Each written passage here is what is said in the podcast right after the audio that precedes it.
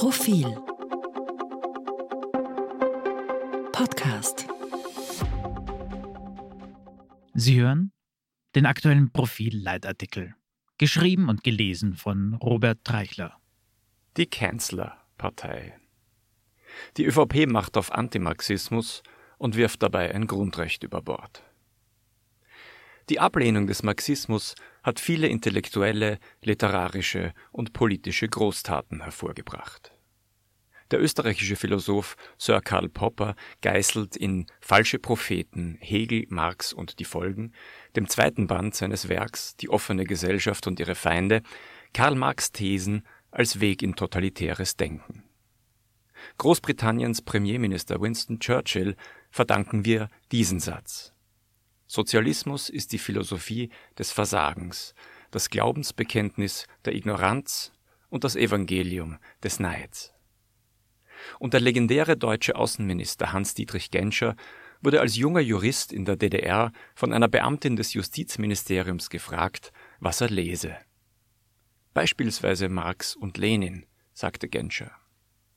Sie schloss die Frage an, weshalb er nicht in die Sozialistische Einheitspartei Deutschlands eintrete wo er doch so viel über den Marxismus-Leninismus wisse.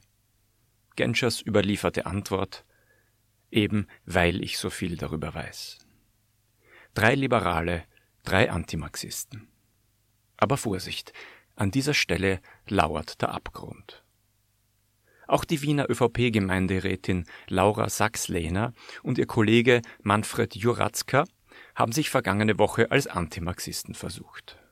Sie taten dies in der Folge einer ausnehmend inhaltsleeren Debatte über die marxistische Neigung des neuen SPÖ-Vorsitzenden Andreas Babler. Doch während die historischen Vorbilder mit ihrer Kritik an Marx die freie Gesellschaft verteidigten, verfielen Sachslehner und Juratzka auf eine besonders erbärmliche und politisch brandgefährliche Spielart des Antimarxismus. Sie brachten im Gemeinderat folgenden Beschlussantrag ein die Stadt Wien soll demnach alle Fördernehmer einer, Zitat, Überprüfung unterziehen, um herauszufinden, ob bei ihnen eine, Zitat, womöglich marxistisch-leninistische bzw. kommunistische weltanschauliche Grundlage bestünde. Und sie diese, Zitat, linksextreme Ideologie verbreiteten. Das ist unverhüllte Gesinnungsschnüffelei und widerspricht Artikel 9 der Europäischen Menschenrechtskonvention. Die Freiheit der Weltanschauung, die in Österreich seit 1964 im Verfassungsrang steht. Welcher Staat macht finanzielle Unterstützung für Medien, Kultur und Wirtschaft von der Weltanschauung der Antragsteller abhängig?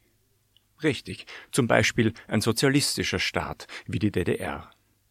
Dort stilisierten sich die Zensoren als Kulturförderer und agierten auf Basis ideologischer Richtlinien.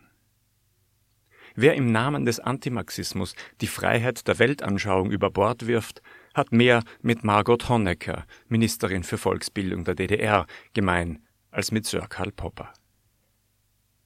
Vielleicht fiel die Empörung über den grotesken Antrag vergleichsweise moderat aus, weil Sachs-Lehner und Juratzka respektive die ÖVP Wien als politisch vernachlässigbare Größe gelten. Doch dabei wird die Konsequenz solcher Ideen übersehen. Wie kann es sein, dass niemand in der ÖVP so viel liberales Denken aufbringt, Juratzka und Sachs-Lehner darauf aufmerksam zu machen, dass sie sich ins ideologische Jenseits begeben? Wo ist Verfassungsministerin Caroline Edstadler? Eine freie Gesellschaft braucht keinen Index verbotener Weltanschauungen vom aus historischen Gründen untersagten Nationalsozialismus abgesehen. Zudem stellt weder die marxistische Lehre noch all das, was heute als Marxismus durch die Debatten flirrt, meist mehr oder weniger radikaler Antikapitalismus, eine Gefahr dar.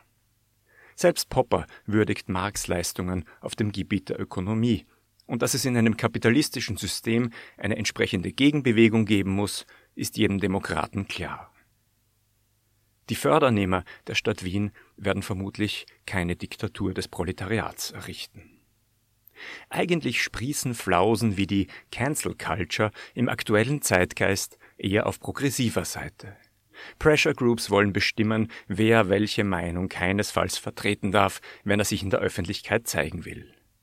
Das halten Konservative zu Recht für eine unzulässige Beschneidung des Rechts auf freie Meinungsäußerung. Doch der Anlassfall zeigt, dass hinter dem Protest oft keine echte liberale Überzeugung steht, sondern bloß die Gegnerschaft zu den Linken. Es ist keine nostalgische Verklärung der jüngeren Geschichte der ÖVP zu konstatieren, dass diese Partei einst mehr Sinn und Gespür für Weltoffenheit auszeichnete. Erhard Busseck, ÖVP-Obmann in den 1990er Jahren, erzählte einmal in einem Kurierinterview über seine Begegnungen mit Aktivisten im Ostblock. Zitat über tschechoslowakische Gruppen, die sich mit dem Dialog zwischen Christentum und Marxismus beschäftigt haben, bekam ich Kontakte nach Polen. Zitat Ende. Die christlich-soziale Partei verfügte nicht bloß über einen liberalen Flügel, sondern auch über intellektuelle Neugier. Die wurde offenbar abgelöst von ideologischem Beißreflex. Das ist erstens traurig und zweitens ein politisches Problem. Auf wen ist bei der Verteidigung der Freiheit aller Weltanschauungen in der ÖVP Verlass? Bitte melden.